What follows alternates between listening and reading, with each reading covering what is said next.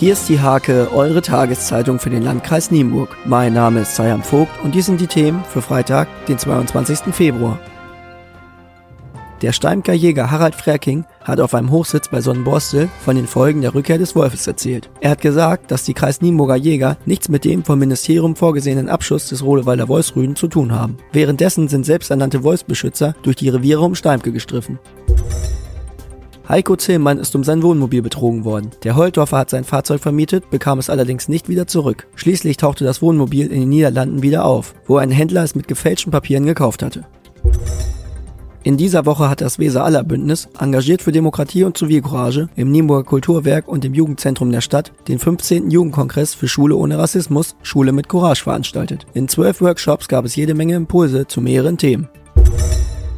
Ralf Bure ist der neue Vorsitzende des Kirchenkreistages Stolzenau-Lockum. Der 49-Jährige aus Jenhorst erhielt bei der Wahl 49 von insgesamt 51 Stimmen der Delegierten. Stellvertreter ist Pastor Gerhard Schlake aus der St. Katharinen-Kirchengemeinde Steierberg. Neben der Wahl des Kirchenvorstandes waren noch zahlreiche Fachausschüsse zu besetzen.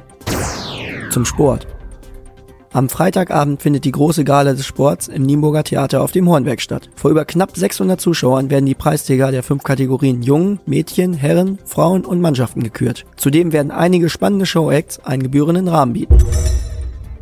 Der ASC Nienburg sucht einen neuen Präsidenten. Auf der Jahreshauptversammlung am Freitagabend wird Egon Garding nicht erneut kandidieren. Nach vier Jahren ist für ihn Schluss. Ein potenzieller Nachfolger ist noch nicht bekannt. Der Fußballtraditionsverein aus der Nienburger Musride tagt Freitag ab 19.11 Uhr.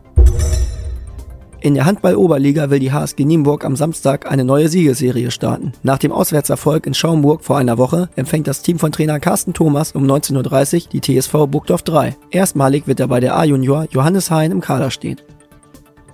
Diese und viele weitere Themen lest ihr in der Hake am Freitag oder unter www.diehake.de.